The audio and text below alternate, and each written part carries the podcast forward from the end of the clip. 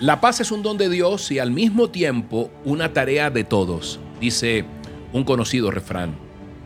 Dios te bendiga con este aguacero de amor. Hoy nos levantamos hablando de una palabra que brilla por su ausencia, la paz, la paz, la paz.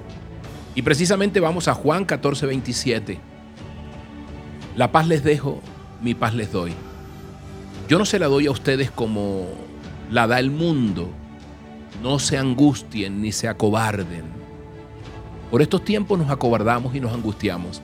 Así que bien vale la pena poder escuchar de parte del Señor este, este versículo, ¿no? Nos pone a pensar, porque el mundo, yo creo siempre que cuando nuestro corazón está en guerra, genera guerra donde estemos, ¿no? Y es para pensar, para pensar. Y hoy el Señor nos hace un llamado a todos, ¿no? Porque la paz parte de cada hogar, de cada núcleo. La suma eh, de esa paz es una paz universal.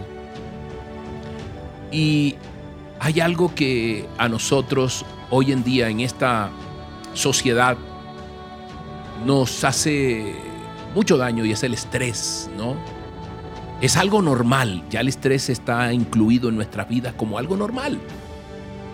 Se volvió normal, incluso hasta like, estar estresados, porque eso muestra que estamos muy ocupados y vivimos en una constante agitación, una constante acelere, para utilizar un término coloquial, y las consecuencias se ven en nuestra salud y en nuestra calidad de vida. Sabes, yo quiero hoy decirte de dónde viene la palabra estrés. Tal vez no lo sepas o lo sepas, pero yo quiero recordártelo hoy. Y la palabra estrés era originalmente un término de ingeniería. Se usaba para referirse a la cantidad de fuerza que se hacía en un balancín, en una balanza o cualquier soporte físico, eh, la cantidad de fuerza que podía resistir ese balancín o ese soporte sin que colapsara, sin que se quebrara, sin que se partiera. En nuestro tiempo, el término estrés ha sido ampliado y aplicado para incluir la presión mental y la presión emocional. ¿Ok? Dios nos ha creado con la capacidad de sobrellevar cierta cantidad de presión y de tensión. Pero el problema aparece cuando nos esforzamos más allá de nuestras limitaciones, lo que normalmente nos llega a colapsar o nos lleva a colapsar.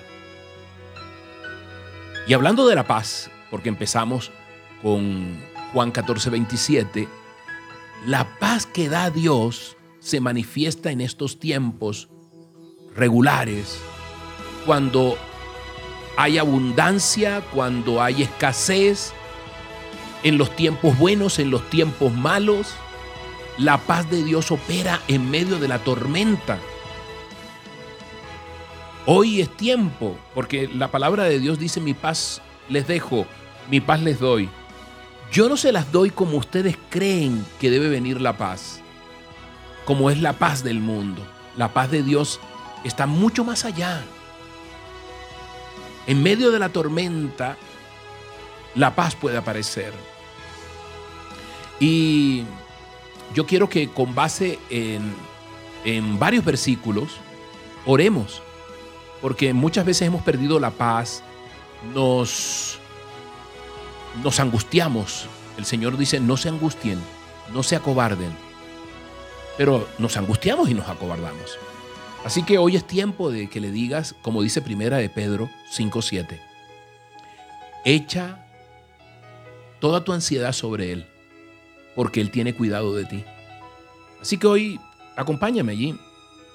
Dile como tú le dices. Padre mío, Padre Santo, hoy te alabo, Señor, y vengo a ti, Dios, para poner toda mi ansiedad, todos mis conflictos, todos mis enredos emocionales, Dios, en ti. Porque tú dices que yo hago eso, Señor, y tú tienes cuidado de mí, Dios. También dices que no se turbe mi corazón y que más bien crea en ti, Señor, porque tú crees en mí, Dios. Tú dices también en tu palabra que vienes con poder y, y tu brazo va a gobernar, Señor, y tu recompensa. Tú tienes recompensa para nosotros y esa recompensa es, es paz, es amor, es gozo, Dios. Hoy, Padre Santo, cuando mis inquietudes se multiplican dentro de mí, tu consuelo deleita mi alma. Y quiero que deleites mi alma, Señor, que me hagas descansar en este día, Dios. Porque tú también dices en tu palabra que no me has dado un espíritu de cobardía, sino de poder, de amor y de dominio propio. Y quiero hacer uso de eso, Señor. Porque la ansiedad en el corazón al hombre, a la mujer, oprime. Mas la buena palabra, esa palabra que viene de ti, me alegra, me da consuelo, me da esperanza, aún en medio de la tormenta, en medio de la aflicción, Señor. Porque tú lo has dicho, en el mundo encontrarás aflicción, pero confía, porque yo he vencido al mundo, Señor. Hoy te pido que no escondas mi, eh, tu rostro de mí, Señor, en el día de la angustia, Inclina hacia mí tu oído, dice tu palabra, Señor, y yo sé que me estás escuchando, yo sé que nos escuchas, Dios. Hoy en este día que te invocamos, Padre Santo, gracias por consolarme, Señor. Gracias por caminar nuevamente a tu lado, Señor, y gracias por consolar mi corazón. Y sobre todo, bendito Rey, por dejarme la paz tuya que sobrepasa todo entendimiento, Dios. Hoy te doy gracias, Padre Santo. Hoy te doy gracias en el nombre poderoso de tu Hijo Jesús. En el nombre poderoso del Padre, del Hijo y del Espíritu Santo. Amén y amén. Dios te bendiga con este aguacero de amor. Gracias por seguirnos. Gracias. Si algo te deja en el corazón esto, acompáñanos. Haz clic ahí en el link de YouTube. Acompáñanos, suscríbete. Toca la campanita para avisarte y gracias por hacer de esto una gran familia. Soy Moisés Angulo y Dios te dice, yo estoy contigo con este aguacero de amor. Que tengas un día maravilloso.